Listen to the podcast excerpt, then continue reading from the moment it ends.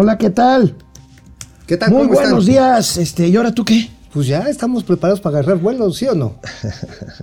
¿Eh? Bueno. ¿Me extrañaste o no me extrañaste? Le- ayer? le- les comentábamos este ayer eh, tendremos una réplica a lo que presentamos la semana pasada que presentó la controladora aérea María Larriva. Hay, hay eh, un experto, un piloto aviador eh, con muchas horas de vuelo que nos pide Más de 20,000. eh, derecho, derecho de réplica y por supuesto se la concedemos. Estará en el estudio después del primer corte de momento financiero. Amigo, los retos de la estanflación.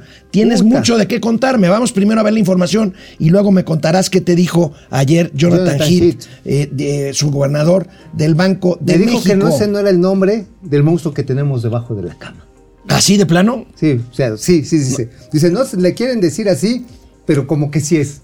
O sea, si sientes el más tuerzo, no le digas más tuerzo, dile de otra manera. Bueno, las inversiones detenidas por la incertidumbre generada por la reforma eléctrica. Vamos a ver un estudio muy importante, muy interesante de una empresa experta en riesgo empresarial. ¿Qué creen? Hablando de aviación, hoy el periódico El Universal documenta un sobrecosto de la del El- Aeropuerto Internacional Felipe Ángeles, aquí conocido como la central Avionera. bicicletera. Ah, sí. de, Ah, sí, sí, pues el domingo se hizo bicicleta. Sí, pero nada más fue por un De ratito, Santa Fantasía. Va a ser por un rato. O sea, ya al rato van a, ir un chorro de aviones. Pero es que, bueno, les vamos a platicar porque la información de este par de reporteros, que lo que diríamos hicieron minería de datos, pues es importante. Un aumento de prácticamente 30 mil millones de pesos sobre lo que Un originalmente. poco más, ¿eh? Bueno, pues sí. 30 mil millones de pesos. Por- pa- Para ponerlo cerrado, ni tú ni yo, porque mil millones de varos sí nos lo gastamos un fin de semana. Bueno, y tendremos por supuesto los gatelazos de hoy, martes. Empezamos Momento Financiero. Vámonos. Esto es Momento Financiero. El espacio en el que todos podemos hablar. Balanza comercial, Inflación, evaluación, tasas de interés, momento financiero, el análisis económico más claro, objetivo y divertido de Internet. sin tanto choro. Sí, Y como les gusta, peladito y a la boca. ¡Órale! ¡Vamos, réjete bien! Momento financiero. Bueno, pues eh, ya estamos aquí en Momento Financiero. Bueno, pues la clara combinación de estancamiento económico con inflación alta, pues representa todo un reto para la política monetaria. Así ya es. habíamos dicho aquí que no necesariamente el alza en las tasas de interés pues es el único antídoto para combatir la inflación, pero si a eso le agregamos un estancamiento económico propiciado en parte por políticas económicas de este gobierno que tiene al crecimiento negativo en los tres primeros años, hasta lo derivado del conflicto Rusia-Ucrania Y las secuelas. y las secuelas del COVID. del COVID y más aparte Bueno, de, pues- que, de que hay una guerra comercial con Asia. Bueno, nada más, o sea, cambio climático. pues, estamos muy bien, o sea, ya vámonos. Pues sí, vámonos pero- ya, pero a, a dormir. Marte, cabrón. Vámonos a Marte. Oye, En ¿y el tú qué harías? ¿Tú crees que si un burro llegue a Marte? Quiero estar haciendo pruebas para eso, tengo En el caso de México, veremos cómo procede el Banco Central con este fenómeno de estanflación que parece que se va a hacer bastante, bastante, eh, pues generalizado. Vamos a ver aquí la gráfica de reforma de cómo se ha comportado la tasa de interés como medida insuficiente. Vamos a ver qué sigue con esto, amigo. Pues la tasa está en 6 puntos. Y vamos a ver cuáles son las siguientes decisiones, porque hay eh, quienes estiman que habrá cuando menos otros cinco ajustes de tasa de interés precisamente ante las presiones inflacionarias, que no es porque crean que por aumentar en un margen eh, de 0.25% las tasas, esto va a enfriar la economía, sino sobre todo como un instrumento para mandar señales y expectativas de que el Banco Central está tratando de meter el freno. Oye, y hablando del Banco Central, tú ayer tuviste oportunidad de hablar largo y tendido con Jonathan. Jonathan Heath. Cuéntanos qué te dice Ahí Jonathan en Heath. ADN 40, la billetera, ahí con mis otros camaradas, con Alicia Salgado, les mandamos un abrazo. Saludos, Alice. A Oscar Sandoval. Pues nos decía el subgobernador que efectivamente no se podía hablar de una estanflación porque ese es un término mediático. Oh. Primero, primero. O sea, Ajá, sí. no, ni no me vas a, me vas a No, decir. pero yo le pregunté, le dije, oye, pero hay que hablar del monstruo que está debajo de la cama. Dice, bueno, sí, lo que pasa está en que estancamiento como tal se ve cuando se generan desaceleraciones en el crecimiento del PIB. Lo que hay en términos económicos, en términos teóricos, es una recesión, lo que existe o se define es una recesión que dura más de tres más de dos trimestres de, de manera es dos, dos meses, no dos, tres Dos trimestres. Dos trimestres o hasta tres trimestres de duración y que cumple eh, una serie de condiciones de profundidad, extensión y también generalización. Entonces dice, bueno, no estamos en una recesión todavía. Sin embargo, hay un estancamiento notable. Entonces, espérate, por eso hablamos del monstruo que tiene otro nombre. O sea, no fue Zully el monstruo de Monster Inc. ¿Y entonces cuál fue este? Pues que sí se le ¿Randall? llamar- Randall, pero que sí se le puede llamar esta O sea- finalmente, o sea, en términos técnicos, tendríamos que llegar a dos trimestres o más de crecimiento negativo. Ya lo te- ya los tenemos. Ya los tenemos. Ya los tenemos. Ajá, Y un problema inflacionario. Hay quienes tenemos. extreman hasta tres trimestres. Ok. Ajá. Si llegamos al siguiente trimestre con caída en el nivel de la actividad económica, entonces se confirmaría en todos los escenarios una esta- un estancamiento, bueno, una recesión con inflación. Pero no le llamemos esta inflación. Sí, es como decirle, oye, ¿cómo le llamas ahí al mastuerzo? Acuérdate, era, uno de los miembros de Botellita de Jerez. No, no, no, no, no, no, no. pero Pero, estamos hablando de la, de, no, bueno, de la pues hay prehistoria. 100 sinónimos. A 100 sinónimos. Bueno, a esos 100 sinónimos nada más le cambias el nombre y el que quiera. Es el que esté Bueno, debajo de tu cama. bueno, oye, porque me extraña, porque este, pues no sé, este, ¿crees que se moderaron eh, No. en, en sus opiniones? Porque incluso Gerardo Esquivel, que es, pues digamos, el- la voz discordante en la Junta de Gobierno del Banco de México, Gerardo Esquivel ya reconoció que la recuperación económica se va a ver hasta 2023. Bueno, no es que se haya moderado, sino que quiso ser técnicamente muy exacto.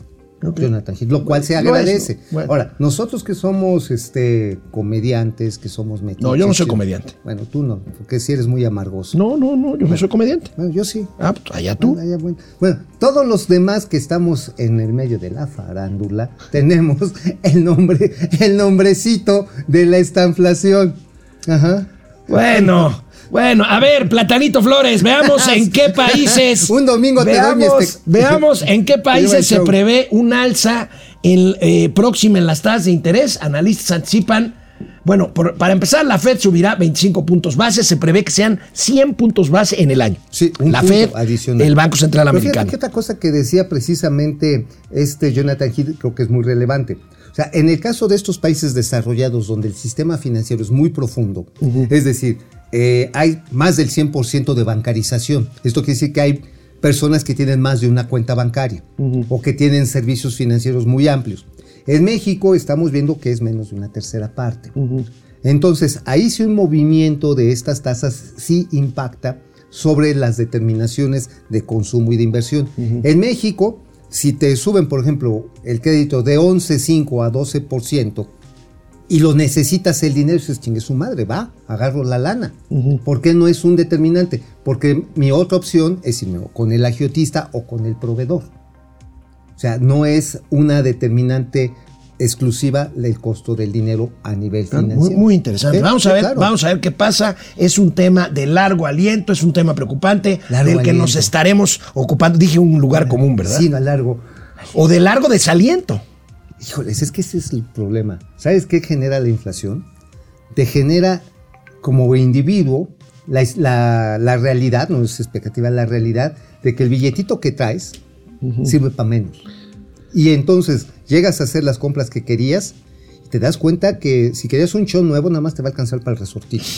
o sea, querías llevar la- el carrito medio lleno, pues mejor llévate una bolsita, porque no te va a dar. Bueno, bueno, vamos a ir a los comentarios eh, temprano porque sí queremos, eh, eh, pues, eh, hablar. Aquí está en el estudio ya. el espacio de- Aquí ya está réplica. en el espacio el capitán piloto aviador Alan Luna a la torre, que tiene mucho que decirnos sobre este debate sobre la eh, reconfiguración del espacio aéreo en el centro del Y país. que está obviamente hecho en relación a Santa Lucía. Así es. Bueno, vamos, regresamos. Bueno, ahorita regresamos rápido con el capitán, eh, piloto aviador, este, Alan que está Luna. aquí con nosotros, el capitán Luna. Black Archer 1000, es, esto ya no es ni estanflación, es chingaflación. Es que Todos sí. nos chingamos, dice, Sí, no, es que dice. Black Archer 1000. Bueno, mira, el problema, digo, es un otro lugar común, Cacho.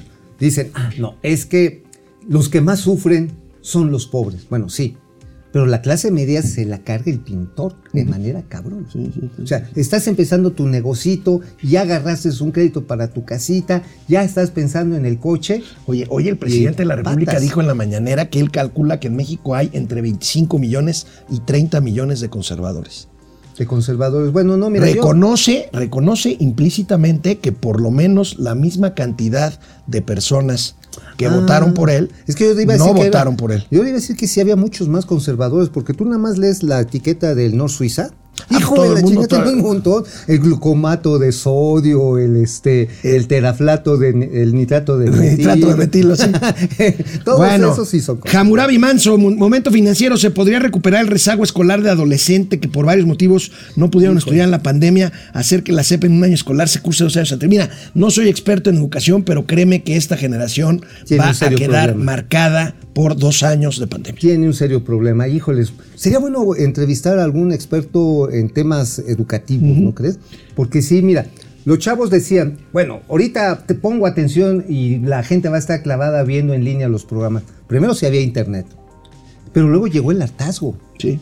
Y pasar Sí, que no, los y, los problemas este, de alimentación y los problemas de ansiedad Y de los problemas de depresión, de socialización, en fin, bueno. Javier Salinas, muy buenos días al Stinger y Javelin de las fin- finanzas. Flus Roy, Stinger y Javelin, wow. ¿cómo ven el nuevo brote de COVID en Hong Kong y en China? Pues puso, puso nervioso a los, a los mercados, otra vez los sacudió. No, a todos, güey. A todos. 25 millones de personas aisladas.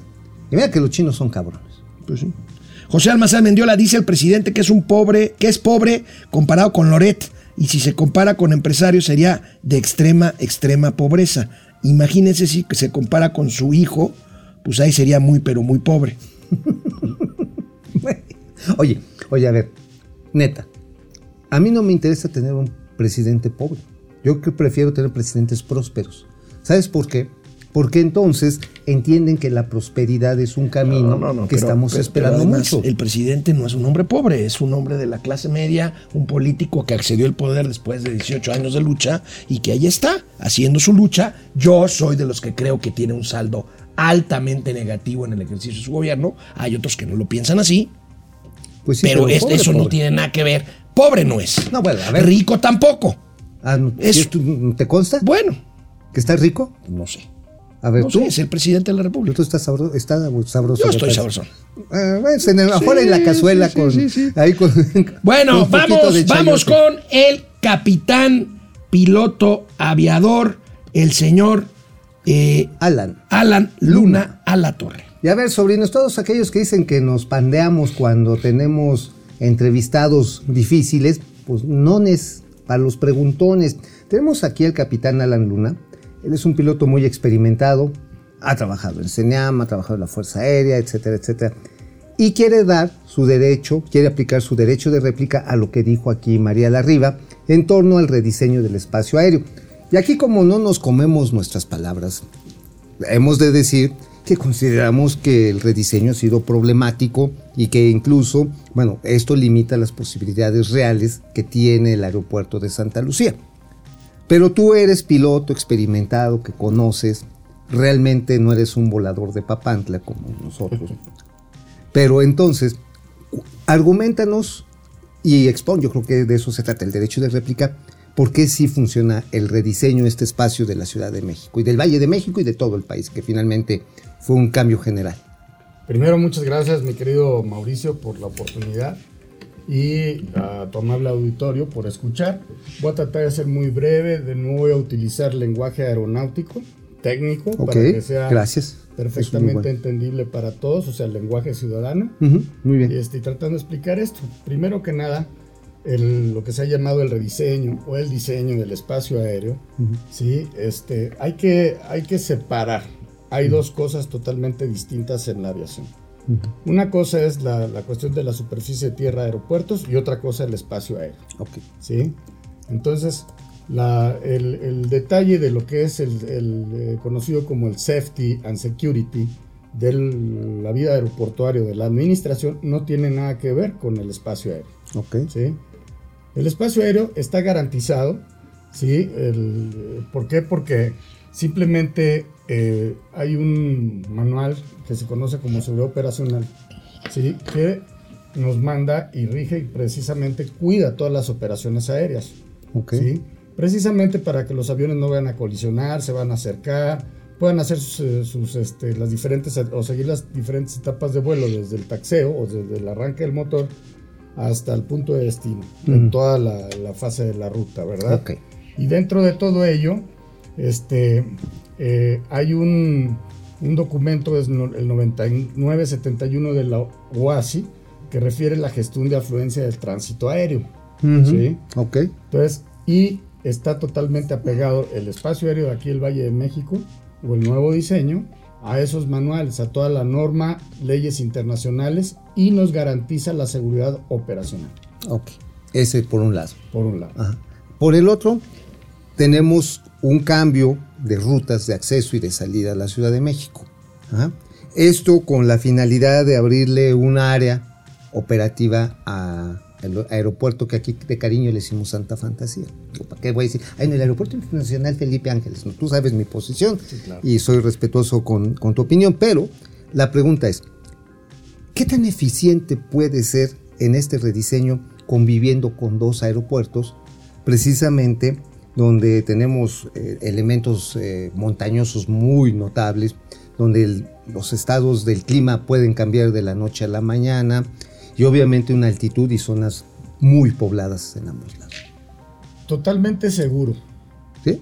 Totalmente seguro. garantizado y te lo digo por más de que yo volé por más de 30 años y en la aviación este, comercial, chartera, la ejecutiva, la privada, la fuerza aérea, policial, de- entonces conozco las peculiaridades de las diferentes aviaciones porque hay una diferente técnica de vuelo, Ujú. ¿sí? Conozco perfectamente el Valle de México y así como dices las elevaciones que hay, allí en la el de. Guadalupe, etcétera y, y este El Chichinautla. el Chichinautla, El Ajusco en el sur. el Ajusco y todo, ¿no? Las cruces. Las cruces, todas, todas las, este, eh, los procedimientos de aproximación para aterrizaje están totalmente libres de obstáculos. ¿sí? ¿Por qué? Porque simplemente eh, la pendiente que hace el- el- en, este, para capturar la señal del glide para aterrizaje por instrumentos está totalmente configurada para librar todo este tipo de obstáculos y están retiradas. Y están, estamos hablando que la Sierra de Guadalupe está a más de 10 millas, ¿sí? Ujú.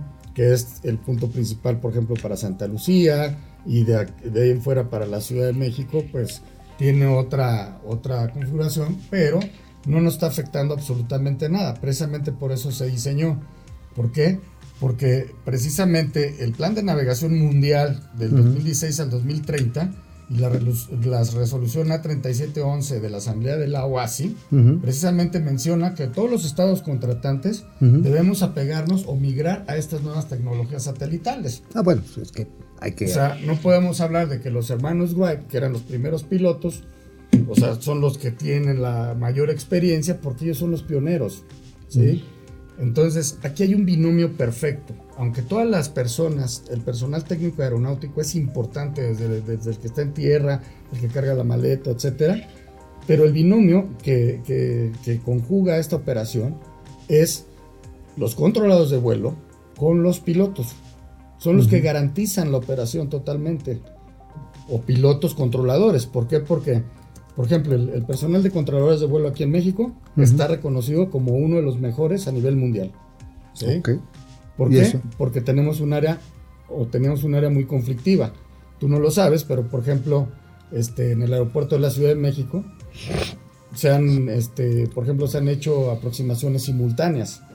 Porque una pista tiene ILS y la otra no. O sea, una la metían visual y la otra este, se metía por medio del sistema por instrumentos. Y no generaba absolutamente ningún Aunque riesgo. reglamentariamente la distancia no, no No, la la- la- sí, las- las llegué a ver algunas Eh, veces. Lo que pasa es que la llegada era muy comprometida.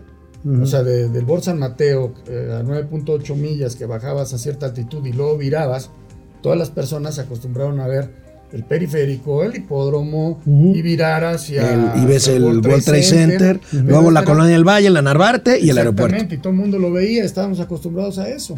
¿sí? Sin embargo, esa era una aproximación muy comprometida. Ahora ya no. Ahora, aparentemente tú crees de que se incrementó la ruta, porque por hay una mala información que dice que volando de Guadalajara, viniendo para acá, es una ruta que se empleaba en el 2008. o antes del 2008. Del 2008 al año 2014 se cambió la ruta, ¿sí? Y de hecho, este, fue la que prevaleció hasta el 2021, ¿sí? Y es, el ejemplo es bien claro. No sé si han volado recientemente. Sí, Sí, el domingo. Pero este, dentro de eso, por ejemplo, el vuelo, el, eh, tu pase de abordar decía una hora.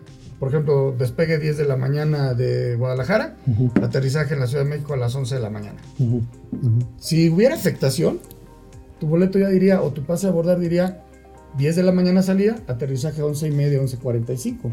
¿Sí? Por ejemplo, vuelas a Cancún, son dos horas. Aparentemente, dentro de todo ello, o sea, hay un procedimiento que los pilotos utilizamos, lógicamente con el permiso de control de vuelo, que está todo preplaneado, ¿sí? Este, para iniciar el aterrizaje. Y parte del procedimiento y del checklist es que el piloto le tiene que anunciar a, a la tripulación y a los pasajeros que va a iniciar su descenso. Ahora se, se da antes, como lo has mencionado en alguna ocasión, media hora antes, ¿sí? cuando antes eran 10, 15 minutos previos al Claro. aterrizaje. ¿Por qué? Porque la aproximación y el descenso era diferente, era un tipo clavado. Ahora no, es bajo este eh, PBN o performance de alto rendimiento que va a servir para disminuir el consumo de combustible a las aeronaves. Tu desaceleramiento lo empiezas desde un punto antes, ¿sí? Y estás obligado a avisarle a los pasajeros, pero tu tiempo de vuelo viene siendo el mismo. Estás como dije, estás acostumbrado a ver ciertas cosas. Ahora te metemos por un o se, se entran las aeronaves por un lugar diferente y la aproximación estabilizada está a 10 millas por el lado sur. Capitán Luna, eh, creo que la pregunta, creo que la pregunta clave se la tengo que hacer. Este, eh, estamos a seis días de que se inaugure el nuevo aeropuerto internacional Felipe Ángeles. Creo que la pregunta clave es: ¿es factible técnica, operacionalmente y con toda la seguridad para los pasajeros la, el funcionamiento simultáneo a tope de los dos aeropuertos, Benito Juárez y Santa Lucía? Pues vamos a considerar que la tope está por, por verse porque ahorita todavía no... Pero eh, a la- respondiendo a tu pregunta, sí. Sí. Está diseñado para atender todas las operaciones que pueda haber en el espacio aéreo. Vamos a depender de la administración del aeropuerto, lo que es tierra, los slots. Los slots no corresponden a, a este, al, al- al uso o a la explotación del espacio aéreo. So- por eso dije, no nos vamos a confundir. Sí, pues, una cosa es una cosa y otra Ahí cosa viene la cosa. confusión, lo que se ha generado, lo que se mal informa a la ciudadanía en el aspecto de que no pueden hacerlo. Y están este, poniendo la cuestión de, de tierra, hablando de slots y que la saturación, no tiene que ver con el espacio aéreo. El espacio aéreo está diseñado para que personal de controladores de vuelo, ¿sí? o en este caso el Centro de Control y Tránsito Aéreo, pueda meter todas las aeronaves que se, que- que se requieran. ¿Por qué? Porque no lo hace una persona. Los cálculos empezaron, pues sí, hacíamos operaciones manuales, calculadora, después sal- salieron computadores este, de rejilla, después este, se fueron automatizando y ahorita pues, son unas computadoras fascinantes y fabulosas que, este, que tú le metes toda la información, tanto en, en los aviones Sí, son los aviones son de nueva generación, son aviones de computarizado. cristal, son totalmente automatizados por los sistemas de navegación A320 satelital. y los tres- Todos. 737 Boeing. 737, Gru- háblese de jets medianos. Embraers. Hasta los aviones, hasta un Bonanza puede traer una cabina de cristal.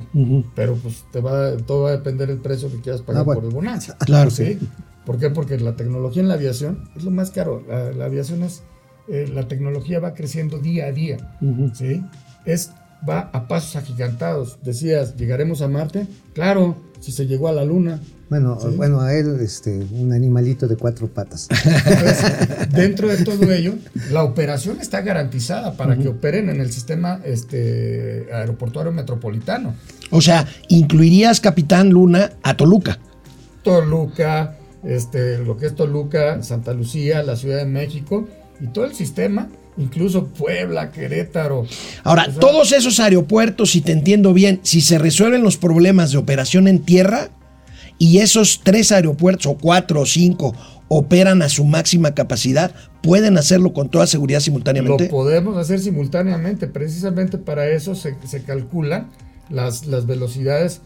Te digo, todo esto es un planeamiento, desde- y lo hablo como piloto, de haber estado en las cabinas de vuelo, de haber estado desde el planeamiento, la dirección, conducción o conducción, supervisión de diferentes tipos de operaciones aéreas, incluyendo las de alto impacto, de las comerciales, este, charteras, ejecutivas y, y, este, dentro de las, de las peculiaridades de la aviación. Por eso yo quiero, quiero preguntar, digo, si no lo pregunto, se me va a hacer... Tú pregunta lo va. que quieras, dispara. El, el mismo sábado que regresaba de Cancún, fui a ver unos amigos por allá, mi boleto decía, prepárese para abordar a las 4.50.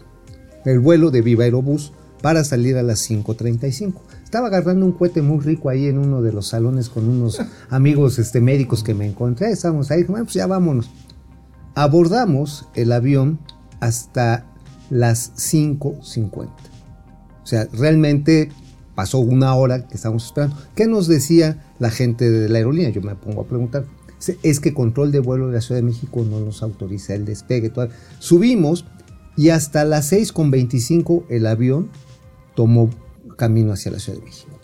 Llegó a las 8.25. O sea, nos han dicho, no, pues vamos a tratar de ganar el tiempo. Y sí se ve que le metieron la pata, ¿no? Porque pues. Sin embargo, eh, empezamos 35 minutos antes de llegar a Ciudad de México, empezó a desacelerar y ya todo el mundo inquieto, los niños llorando, las señoras que ya quiero ir al baño, uno y mi tequila, porque venden bien caro ahí en Viva Aerobús. Este, sí, sí, pues era un avión de... y nos decía el capitán, y nos decía el capitán, son instrucciones del control de vuelo. Este, ¿qué pasa ahí? ¿A quién le creemos?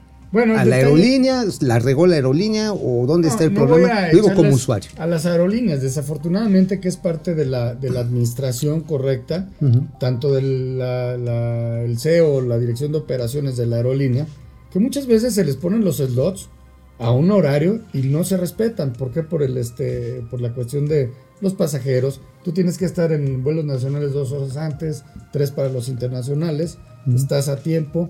Y luego, si ellos sufren algún cambio en la cuestión de sus equipos o están previendo una demora porque un avión se está retrasando, no, es, no es el control de gestión de la, la afluencia de tránsito aéreo.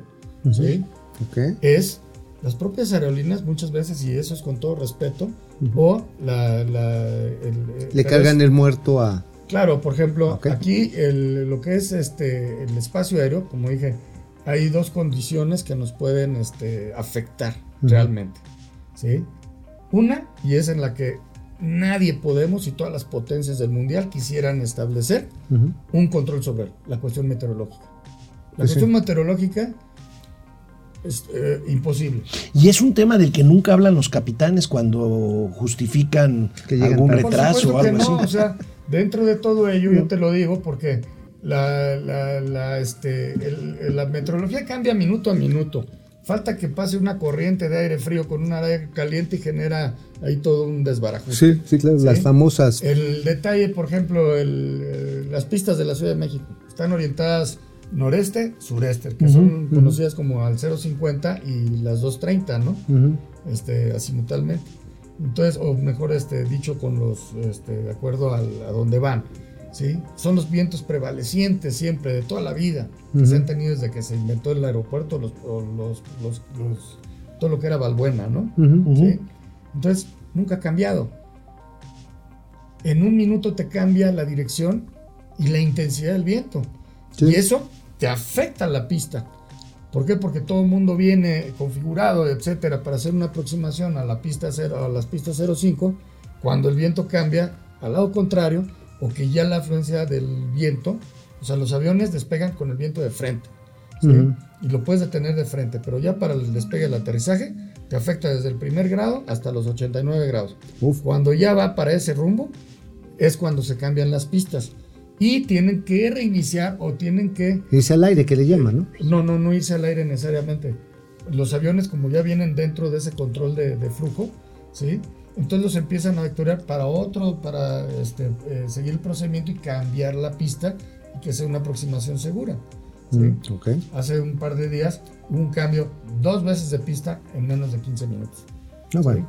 Entonces, Sí, sí, no son Estamos- aterrizajes, ya son no aterrorizajes. estamos obligados a lo imposible y no podemos ir en contra De la condiciones de naturaleza. viento, de la naturaleza. Eso fuera, está fuera del alcance de todo el mundo. Y por otras cuestiones, de algún incidente en tierra, alguna problemática que se presente, hasta un perro que cruza la, la pista, ¿Ah? ¿sí? Es un Una problema. bronca. ¿Por qué? Porque puede generar una tragedia el perro. A la hora que le pega el tren de aterrizaje. No, bueno, pues ya. O sea, no se ha visto, eh, pero hay eh, la ingestión de pájaros. Este, hay muchas cuestiones Tú traes experiencia en eso. ¿no? que, que dentro de ello, dentro de ello precisamente es lo que genera una ida al aire. En la aviación, los pilotos y los controladores decimos dudas al aire. Tengo Sí. dudas, algo se me presenta mal, prefiero un Mejor. aterrizaje seguro, darle una vuelta que me genera 10, 15 minutos más, ¿Mm? y regreso estamos bien. vivos. Y el primero que, que se preocupa por la seguridad del vuelo es el propio piloto. Claro. ¿sí? Y los controladores, totalmente profesionales, Ahora- capacitados. ¿sí? Capitán Luna, este, nosotros te agradecemos mucho que, que te tomes la molestia de venir para acá. Aquí hay que presentar pues todos los puntos de vista. Us- u- este, tú, capitán, presentas un, pu- un punto de vista completamente distinto al que se nos presentó la semana pasada por parte de María Larriba. Tú dices la operatividad de los dos aeropuertos puede capitalinos se puede dar eh, bajo Todas las normas de todas seguridad. las normas de seguridad, con tecnología, porque esa es otra cosa. Yo me imagino que la respuesta ante mi pregunta de por qué durante tantos años se dijo que no podía convivir Santa Lucía, la base aérea, con Benito Juárez, me parece que entonces la respuesta está y tiene que ver con la tecnología de la que se dispone ahora. Por supuesto, es por eso. ¿Por qué? Porque esa negativa fue hace más de 20 años. ¿sí? Pero los tiempos cambiaron, ¿sí? Y gracias a una gran idea, a una gran idea de ponerlo en Santa Lucía, que se puedan convivir. ¿Por qué? Porque tienen más de 40 años conviviendo la aviación militar con la aviación comercial.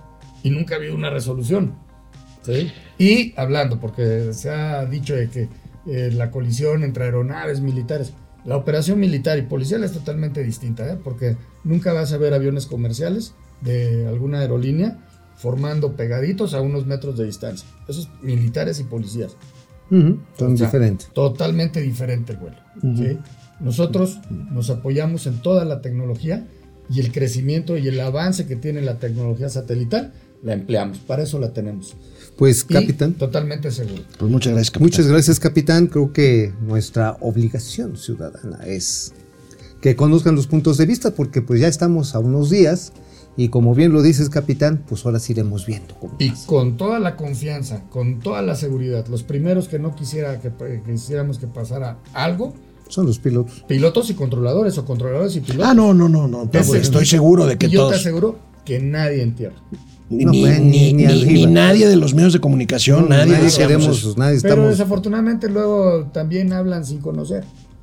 Algunos otros sí conocemos Entonces, bastantito. Mira, yo vamos ya hasta traigo. de- Ya hasta no, no, ya te veo con tu casco y todo. O sea, vamos a conseguirte un vuelo eh, que te Sí, lleve. sí, ándale. Ah, Ya, ya estamos puestazos. utilizar. Vámonos a los de inauguración. La No, hormiga sí, atómica. Capitán, de veras, Capitán Luna, le- te queremos agradecer mucho tu presencia aquí en Momento Financiero. Esta es tu casa. Estimado Alejandro, gracias, muchas gracias. Mauricio, a la amable audiencia también. Y este, gracias por escuchar. No, hombre, Gracias. encantado. Bueno, pues vamos nosotros a una pausa y regresamos con la información.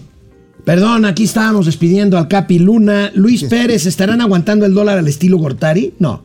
No, no, no. el ahorita tipo de ya cambio es diferente. es, es diferente. El tipo de cambio es, li- es ahora sí que libre.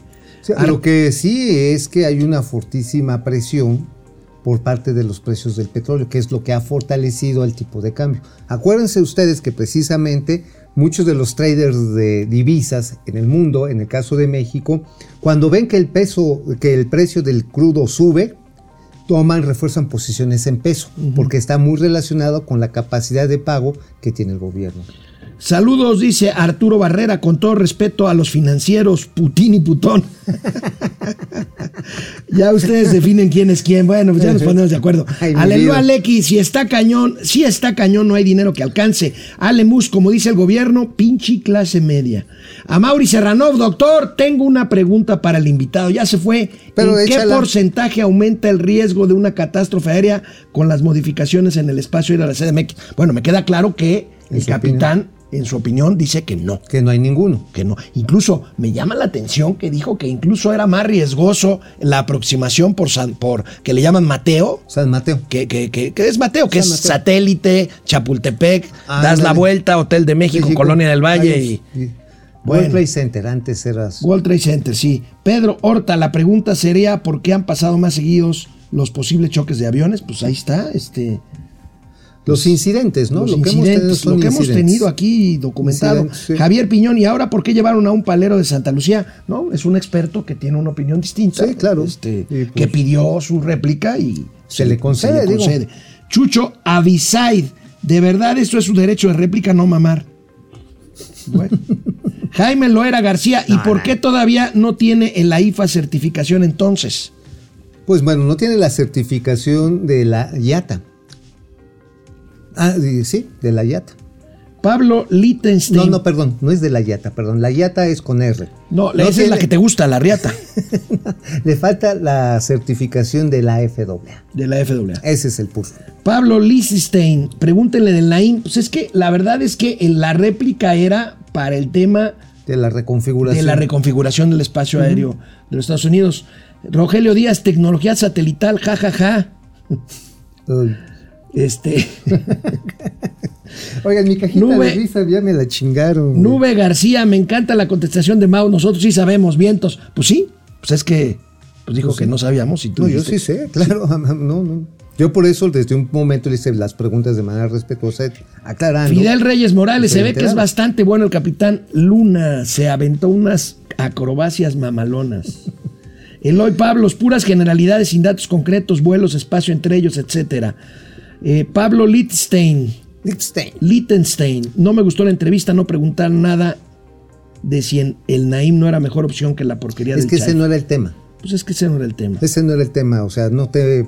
Blanca Luna, lo siento, Capitán Luna, sus argumentos me dan desconfianza. Rose Known, lo que daría la razón en el AIFA, si es viable o no, sería el primer choque aéreo. Ojalá y no Ojalá y no. suceda. Oye, por cierto, digo, ahorita ya se fue el capitán y por el tiempo. Pero Mitre hace cinco años dijo que no convivían, que no era posible convivir.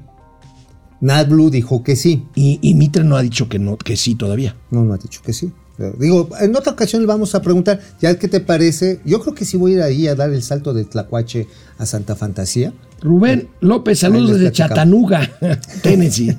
Bueno, vamos, eh, pues como ocupamos un buen tiempo el programa, vamos a otro tema de, de cuestión aérea y nos vamos a los gatelazos. Pero de volada. Bueno, pues la nota principal de la Universal reporta hoy un sobrecosto importante en la construcción del nuevo aeropuerto internacional Felipe Ángeles, conocido en este espacio como la central avionera De Santa Fantasía. Fantasía. Y en ausencia de Mauricio Flores, y pues tengo que asumir los riesgos Uy. de esto, a partir del domingo anterior, la central bicicletera de Santa Fantasía. Sí, así fue, por 5 mil ciclistas. Dijeron que 25 mil. Ah, pero 25 mil entre la gente de Oye, los hicieron, hicieron en los, eh, en los, ¿cómo se llaman los autobuses que antes eran de, de Ruta 100? Ajá, los RTPs. Fíjate, Ruta 100, ya, ya me balconé otra vez. Igual que con lo del. Prodigy. Del Pro- no, bueno, como- como- hicieron dos horas a Santa Lucía en domingo. E iba un dispositivo policíaco abri- echando lámina para abrir el tráfico. Bueno, vamos a ver la nota del Universal ya para irnos a los gatelazos porque A ya ver. es tarde.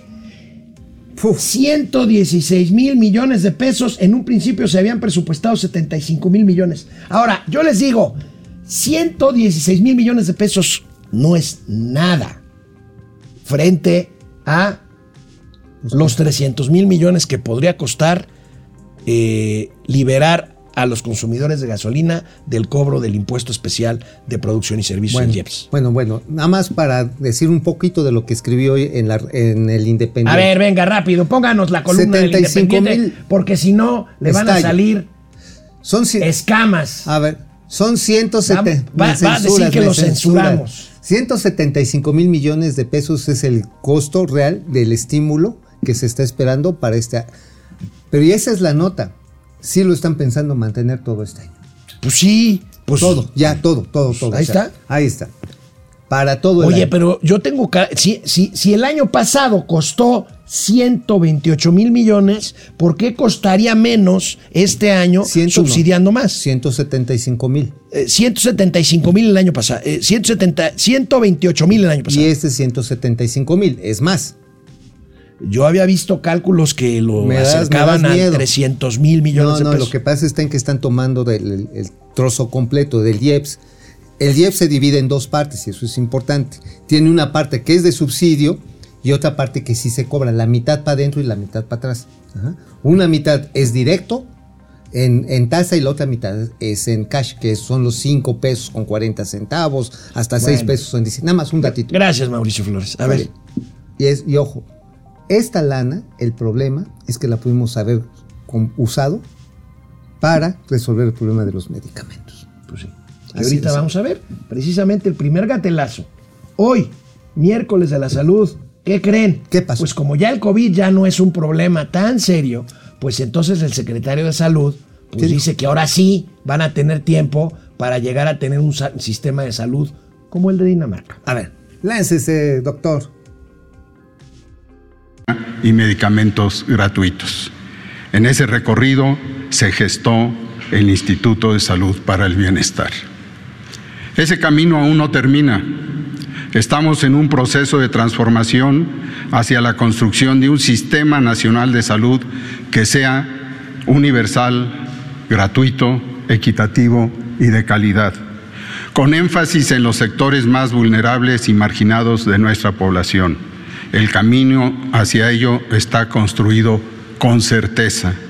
Prueba de ello es la atención médica durante la pandemia del COVID-19 que demostró una integración histórica del Sistema Nacional de Salud. Para reafirmar el modelo, tomando como tal al INS Bienestar y seguir en el cumplimiento de nuestro deber, en tercer lugar, el maestro Zoé Robledo nos hablará del primer paso táctico ya tomado en la construcción de este Servicio Federal de Atención Médica y Medicamentos Gratuitos. A ver. A ver. Primero, A ver. mal que bien, ya, es- ya, cine. ya se había recorrido ese camino y ya se había generado una alternativa que no era perfecta, pero era una alternativa de salud universal, que se llamaba Seguro Popular, que desmantelaron, que convirtieron en el quién sabe que sirvió para una fregada. Oye. Luego, presumen que este sistema universal funcionó con la pandemia. Entonces, ¿por qué se les murieron 600 mil mexicanos? De más. De más, porque la mortandad reconocida además es de 600 mil pelados. Oye, pero además, que alguien despierte al doctor. De veras, a ver, denle unas cachetaditas, porque resulta que el quien sabe va a empezar a ser sustituido por el Seguro Social Sí, ya. en nueve estados. ¿Y sabes quién se lo dijo? Andrés. Manuel López Obrador. Sí. Entonces, Hoy este, estuvo ahí también en la conferencia el director del IMSS, Robledo, que se está haciendo cargo. pues se va a hacer cargo, porque el quien sabe, pues ya, ya peló, ¿eh, doctor? Ya. Bye. Bueno, ayer dejé pendiente, como no estaba Mauricio y Mauricio, pues Mauricio y el Champ tienen una conexión ahí. Pues dejé para hoy, dejé para hoy Esotérica. la pieza del Champ. Bien, Cham, arráncate, cariño.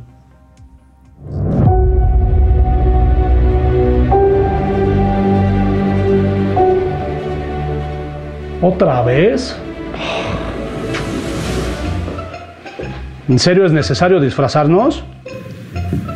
¿Y ahora qué se supone que estamos haciendo, señor? Yo no soy el señor. ¿Y ahora qué se supone que estamos haciendo, Pejemán? Pues proteger el palacio, proteger la catedral. Pero ya le dije que ver al horizonte disfrazado no es proteger. ¿Por qué? Pues porque cuando ha visto a Batman derrotar al guasón con la mirada. Nunca. No, ellos agarran al toro por los cuernos. Ájale. No se mueva, señor. Se le subió una rata. Pero no se preocupe que yo me encargo. No. No, no, no, no, no, no. Ellos son amigos. No, qué amigos ni qué ocho cuartos, señor. En lugar de estar defendiendo a las ratas del palacio, debería de defender al pueblo que tanto lo necesita. No, te calientes granizo. Pues cómo no me voy a calentar. Vea cómo está el país de usted aquí perdiendo el tiempo. Por eso me levanto a las 5 de la mañana, todos los días, para que no haya violencia. Pero ya le expliqué que eso se arregla trabajando, no perdiendo el tiempo. Bueno, ya bájese porque ya va a empezar la mañanera. ¿Dónde está su lista de pendientes? En la agenda. Ah, caray. Bueno, sí, con respecto a eso, pues no hemos podido recuperar su agenda. Imbécil. Sin insultar. No crea que con violencia va a recuperar la agenda, ¿eh? Ay, mire, desde aquí se ve la casa de Bartlett. Ay, mire, desde aquí se ve la otra casa de Bartlett. Ay, mire, desde aquí se ve la otra otra casa de Bartlett. Ay, mire. Pues ahí está el gran champ. El gran champ. El, ¿Cómo? El batipeje. Tararara, Peje el- el batipeje. Bueno. Oigan, no me lo van a creer, no me lo Oye, van a creer. ¿cómo, ¿Cómo sería el cinturón de batipeje? Una tlayuda aquí, un tamalito de y el peje de Buckle. El buckle, sí, ándale, sí, ¿no? Traería un, este, un, un- eh, ¿cómo se llamaría el, el, bati- el, el auto, el peje móvil, El peje móvil. el austerimóvil? El peje móvil es el Jetta. Sí, por eso el austerimóvil. Bueno, aunque no lo crean, fíjense, no me lo van a creer. El presidente está feliz ¿Feliz? de, susi- de subsidiar a los gringos. A ver, ¿por qué? ¿Cómo? A ver. Vienen de Estados Unidos a cargar gasolina a México.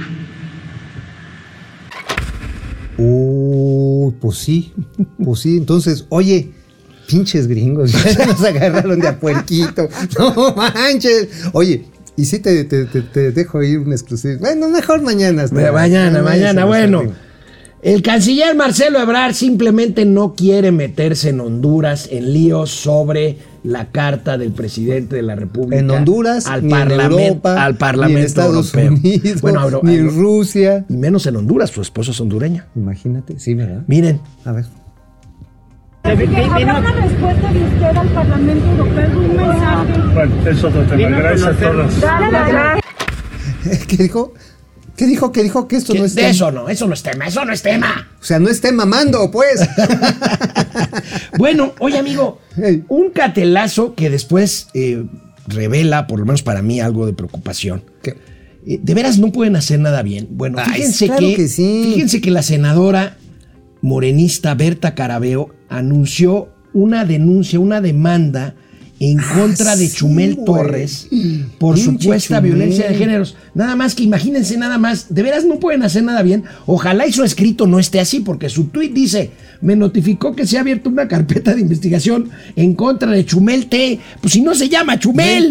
Pues nada más por eso, pues puede ir para atrás la denuncia. Pues no es. No, No se llama Chumel. No, ese es su apodo. Sí. Es como si le vamos a preparar, Mario Delgado, que dijera, una demanda contra el Pato Flores, El conde Pátula. con el Conde Pátula, O sea, el conde P. el Conde P.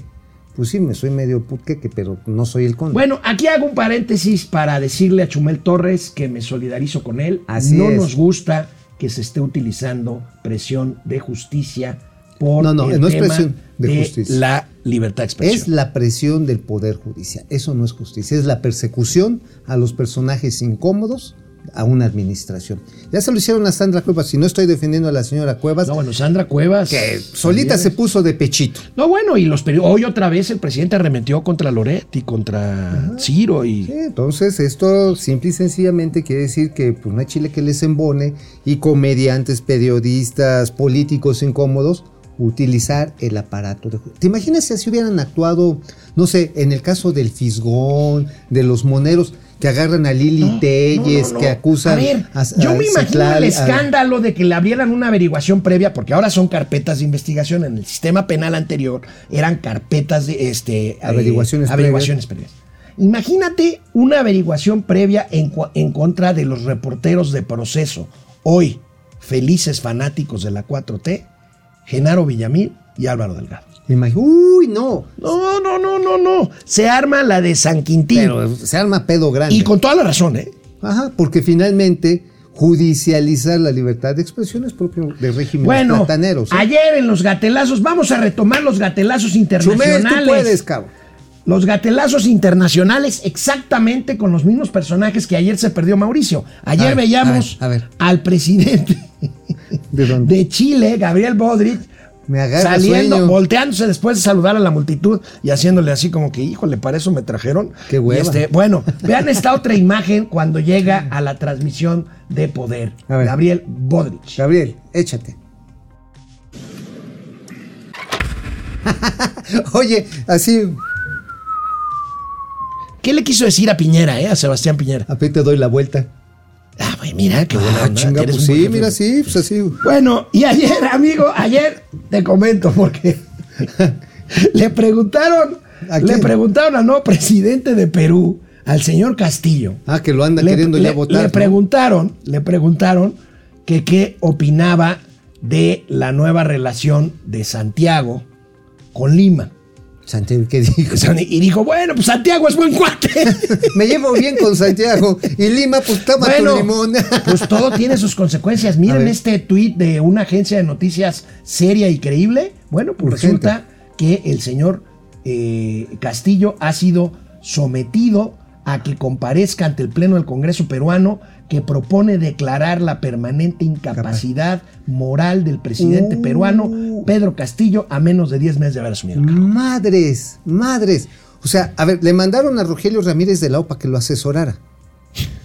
¿Sí? Pues no le, no le ayudó mucho. No, no, pero Rogelio, ¿qué puede hacer si, si, si comprueban la incapacidad de- Moral. moral? ¿Qué podía hacer Rogelio Ramírez de Lau? Pues conseguirle unos, este, unos setes en directo para que se pelara. Bueno. Unos detentes. Bueno, otro gatelazo. oye, oye, entonces, ¿esto puede terminar en la remoción del presidente? Sí, peruano? claro. Uy, la Y- 4T se va. Oye, vamos a mandar una otra misión. O sea, ya viste que estuvo la misión a Evo. Esta va a ser misión a la de Aevos. Traerán a Castillo para acá. ¡A huevo! No, pero a Evo, fue la, la, la, la remoción de Evo tuvo otra característica. ¿O fue también el Congreso? No, sí fue el Congreso. Sí, pues, ¿eh? como, por ejemplo, cuando remueves muchos Evos, pues sí, entonces sí se generan Bueno, esos se hace el bolos. omelet. Bueno, miren lo que pasó en el estudio de un canal oficial de la Federación Rusa. Viene. Российский премьер подчеркнул, надо усилить сотрудничество в рамках союзного государства, а на совещании в правительстве обсуждали, как сохранить доступность лекарств. Больницы не должны Bueno, Eh, esa resulta- rusa sí me representa. Pues resulta que esa rusa trabajaba. Y aquí lo malo. Y también hacemos un llamado, bueno, modestísimo, no nos van a escuchar porque además Al señor pues, están Putin le vale madre. todo lo que da. La, esta persona que se entrometió en el estudio con una guerra, con una man- pa- eh, carta, con una pancarta en contra de la guerra, resulta Con una que guerra en contra de la pancarta. sí, ibas a decir. iba a decir, resulta que es una periodista del mismo canal, que ya fue destituida, pero no nada más fue destituida, Fue detenida. fue detenida y está desaparecida. Está desaparecida. Ahí están, Tovarish de la Cuarta Transformación, ustedes camaderinskis, que dicen hay que defender a los rusos por, de los malditos nazis ucranianos. Aguas, ¿eh? Este, ese es un gobierno que no ¿Van a hacer algo parecido con Chumel acaso? A lo mejor sí. ¿Van a ganar a la mala lo que perdieron en las urnas en la alcaldía, Alcaldía de de-? No, y en Híjole, todas las demás alcaldías. Híjole, híjole.